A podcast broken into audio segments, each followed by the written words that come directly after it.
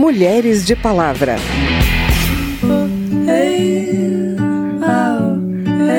A gente tem uma visão muito estereotipada do casamento infantil, né? Porque ele não é ritualizado, porque é informal e apesar da pobreza ser um fator de risco para o casamento infantil, ele também está presente na classe média alta. Muitas meninas no Brasil se casam e são mães antes dos 18 anos. Estamos na quarta posição no ranking internacional de uniões nessa fase. Num país com tanta violência sexual e desigualdade de gênero, o casamento precoce tem impacto na educação e na saúde delas e deixa essas meninas mais suscetíveis à violência doméstica. Os pesquisadores apontam dificuldade para levantar dados sobre o tema e avaliar os problemas causados, porque a informalidade dessas uniões é um fato no Brasil. E esse é o tema de hoje. Eu sou Vera Morgado e te convido a me acompanhar a partir de agora. O casamento precoce atinge muito mais as meninas do que os meninos, e, segundo estudos da ONG Plan International das Américas, o tema é quase invisível na formulação de políticas públicas. Mas as deputadas querem saber como reverter essa situação toda. A Paula Bitar acompanhou um debate sobre o assunto. Em números absolutos, o Brasil ocupa o quarto lugar no mundo quando o assunto é casamento infantil, segundo pesquisa da Unicef. Perde apenas para a Índia, Bangladesh e Nigéria. Segundo a Organização das Nações Unidas, o casamento infantil é a união formal ou informal em que pelo menos uma das partes tenha menos de 18 anos. O tema foi debatido pela Comissão Externa sobre Violência Doméstica contra a Mulher. Os dados foram apresentados por representantes do Ministério Público do Piauí. Em 2016, o número de casamentos ou uniões no Brasil foi de 1,09 milhão. 137.973 incluíram pessoas com até 19 anos, sendo 28.379 meninos contra 109.594 meninas. Segundo a promotora de justiça do Piauí, Flávia Gomes Cordeiro, entre as principais consequências do casamento infantil para as meninas estão o aumento do serviço doméstico, o cuidado parental exercido predominantemente por elas, a falta de profissionalização, a exclusão do mercado de trabalho, o atraso ou mesmo o abandono escolar e a restrição da mobilidade e da liberdade. De acordo com Cordeiro, a pandemia de Covid-19 agravou a situação. O fechamento das escolas, as quebras de vínculos e de muitos serviços também, como serviços do Sistema Único de Assistência Social, né, que deixaram aí um pouco é, de estar tão presentes pela própria condição da pandemia, essa presença física, acaba por isso que essas meninas é um fator maior de risco de casamento infantil, de abuso, é, até a pressão financeira. Entre os encaminhamentos propostos pela promotora está a mudança na legislação brasileira que hoje permite o casamento aos 16 anos com autorização dos pais. Flávia Gomes Cordeiro reivindica que apenas maiores de idade possam se casar. Ela também propõe o fortalecimento de políticas públicas que garantam o acesso e a permanência na escola, especialmente de meninas, público mais suscetível. Nicole Campos, gerente estratégica de programas da ONG Plan International Brasil, citou a pesquisa Ela Vai no Meu Barco de 2015, feita pelo Instituto Promundo em parceria com a Universidade Federal do Pará e a Plan International. A pesquisa abordou o casamento na infância e na adolescência no Brasil. Entre os resultados destacados por Campos está que o tema não é parte constitutiva das agendas de pesquisa e formulação de políticas. O trabalho também aponta que frequentemente as meninas são as únicas cuidadoras dos filhos e as principais responsáveis pelo trabalho doméstico, e os maridos são em média nove anos mais velhos do que elas.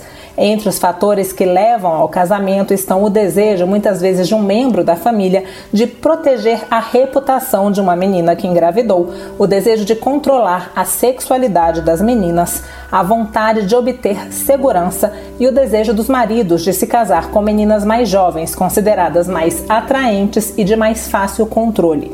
Já entre as consequências estão a gravidez e problemas de saúde maternal, neonatal e infantil, atrasos e desafios educacionais, limitações à mobilidade e às redes sociais das meninas, exposição à violência por parte do parceiro, entre outras. De acordo com Nicole Campos, o casamento infantil está presente em todo o Brasil está presente em áreas rurais e urbanas. Geralmente a gente tem uma visão muito estereotipada do casamento infantil né? Porque ele não é ritualizado, porque é informal, parece que está mais presente nas áreas rurais, mas também está presente nas áreas urbanas. E apesar da pobreza ser um fator de risco para o casamento infantil, ele também está presente na classe média alta. Entre as recomendações de Campos estão alterar a legislação, promover a conscientização pública a respeito da legislação e das consequências do casamento na infância e na adolescência, priorizar uma educação sexual abrangente nos ambientes escolares e oferecer serviços de saúde para a juventude. O debate foi promovido a pedido das deputadas Tabata Amaral e Rosana Vale, ambas do PSB de São Paulo, e coordenado pela deputada Rejane Dias, do PT do Piauí. Da Rádio Câmara de Brasília, Paula Bittar.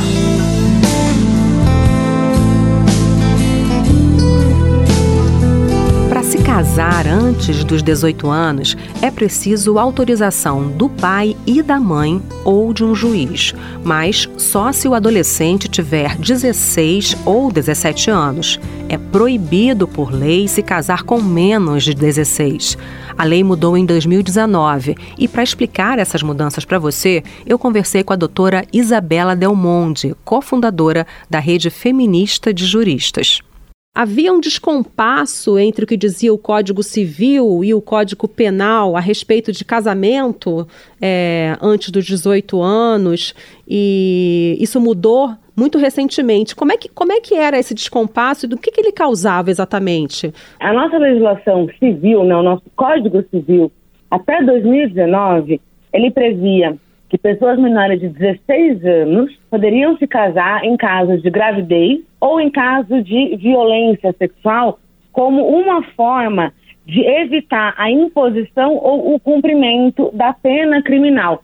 Aí a gente está falando do agressor, né? Entretanto, desde 2005, no Código Penal, não há mais a extinção de punibilidade causada pelo casamento em crimes de estupro. Ou seja, até 2005, depois de um estupro, a vítima se casasse com seu agressor ou se casasse com outro homem, ou agressor sexual não poderia ser punido pelo Estado. Então, até 2005, o Código Civil e o Código Penal estavam em convergência. Ambos previam né, a possibilidade do casamento como uma forma de se evitar a, ou tanto a punição ou o cumprimento da punição penal. Entretanto, isso muda no Código, Civil, no Código Penal, perdão, em 2005, mas permanece esse descompasso na legislação civil brasileira. E aí, em 2018, uma deputada, a Laura Carneiro, apresenta um PL, o PLC 56 de 2018, prevendo a proibição do casamento em qualquer circunstância de pessoas menores de 16 anos. Existe ainda um outro ponto muito, muito importante que envolve esse tema. Ter relações sexuais com uma menina ou um menino menor de 14 anos é considerado crime de estupro de vulnerável, com pena de 8 a 15 anos de reclusão. E uma questão fundamental nesse caso é que o crime existe mesmo que tenha havido consentimento da criança ou do adolescente. A Verônica Lima conversou com a Marisa Tsanematsu, diretora do Instituto Patrícia Galvão, sobre a pesquisa realizada em parceria com o Instituto Locomotiva, que buscou levantar as percepções sobre estupro e aborto previsto por lei. E elas esclarecem o assunto. Vamos começar pela definição, né? O que é estupro? Qualquer ato não consentido é um estupro? Exatamente. A, a base, é, Verônica, para a gente definir o que é um estupro está nessa palavra, consentimento. E esse consentimento, ele tem que ser livre, né? Não adianta você dizer, ah, consentiu, mas a mulher, né, foi ameaçada antes, né? Então, é, é isso que define, sabe, uma violência sexual. Vamos falar para além de estupro, todo tipo de abuso sexual, né? Ah, o que define se é uma violência ou não é justamente a questão do consentimento. Se o ato sexual né, for praticado contra a vontade dessa mulher, é estupro. Se a moça estava com o rapaz, estavam bem, namorando, estava tudo tranquilo, entende? Aí, um, a partir de uma certa etapa, beberam, ela bebeu demais, começa a ficar sem consciência, o que acontece? Não adianta o rapaz dizer, entende, que há uma hora atrás ela queria ter essa relação sexual, porque naquele momento ela não tem condições de tomar essa decisão. Então, se um homem pratica sexo com uma mulher que está bêbada, inconsciente, né? Ele está estuprando essa mulher. Considerando essa explicação, né? Um número chama bastante atenção. 21%, né, praticamente aí um quinto dos entrevistados não consideram estupro sexo com menina menor de 14 anos se ela consentir. É, exatamente é esse o problema. Uma menina com menos de 14 anos, ela não tem condições legais e é, pessoais, né, de consentir, entende? Então não importa que ela diga que está tudo bem, como é, existem relatos, né, de que ela está namorando, que ela está casada com aquele homem, entendeu? Por quê? Ele não pode ter relações com ela, tá? Isso é sempre um estupro. E isso é que precisa é, ser mais divulgado, porque hoje em dia, até foi uma pergunta que nós fizemos nessa pesquisa, a respeito dessa sexualização precoce das meninas, né? dessa imagem de que as meninas já estão prontas para o sexo. Antes de fazer 14 anos, entende? Uma menina, nem um menino, tem condições de decidir sobre sua vida sexual. Ele ainda não está, ela ainda não está preparada. Então, não pode, entende? É crime. No Brasil ainda é crime. Enquanto for crime, não se pode fazer exceções, fazer concessões, dizer isso, ah, mas a menina já está madura, essa é diferente das outras. Não é.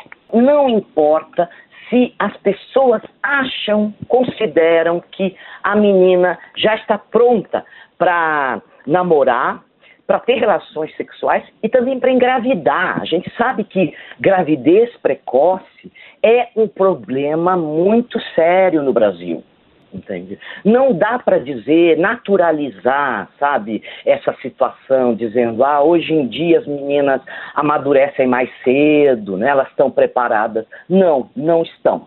Entendeu? Podem até parecer, podem dizer que estão preparadas, tá? mas elas não estão.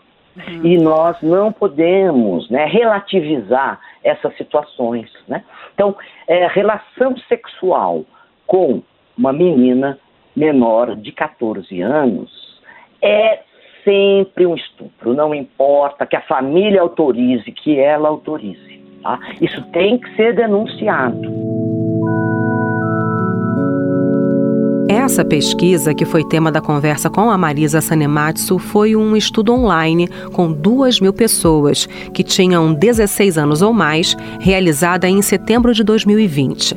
99% das meninas e mulheres entrevistadas disseram ter medo de serem vítimas de estupro, sendo que 78% afirmaram ter muito medo. Oh, hey, oh, E esse foi o Mulheres de Palavra. Nesse programa a gente ouviu a Maro e a Maíra Andrade em Afeto, da Maíra Andrade, e Vento no Litoral, com a Legião Urbana. A produção foi de Cristiane Baker, reportagem Paula Bittar e Verônica Lima. Trabalhos técnicos Newton Santos. Também na reportagem e edição desse programa, eu, Vera Morgado, agradeço a sua audiência. Se você quer sugerir um tema pra gente, o e-mail é rádio.câmara.leg.br e o WhatsApp é 61 999 978 9080. O Mulheres de Palavra é produzido pela Rádio Câmara e transmitido pelas rádios parceiras em todo o Brasil, como a Rádio Jornal Folha do Estado de Feira de Santana, lá na Bahia. Para conferir outras edições do programa, vai lá no site radio.câmara.leg.br ou no seu agregador de podcast preferido. Tchau, até a próxima. Mulheres de Palavra.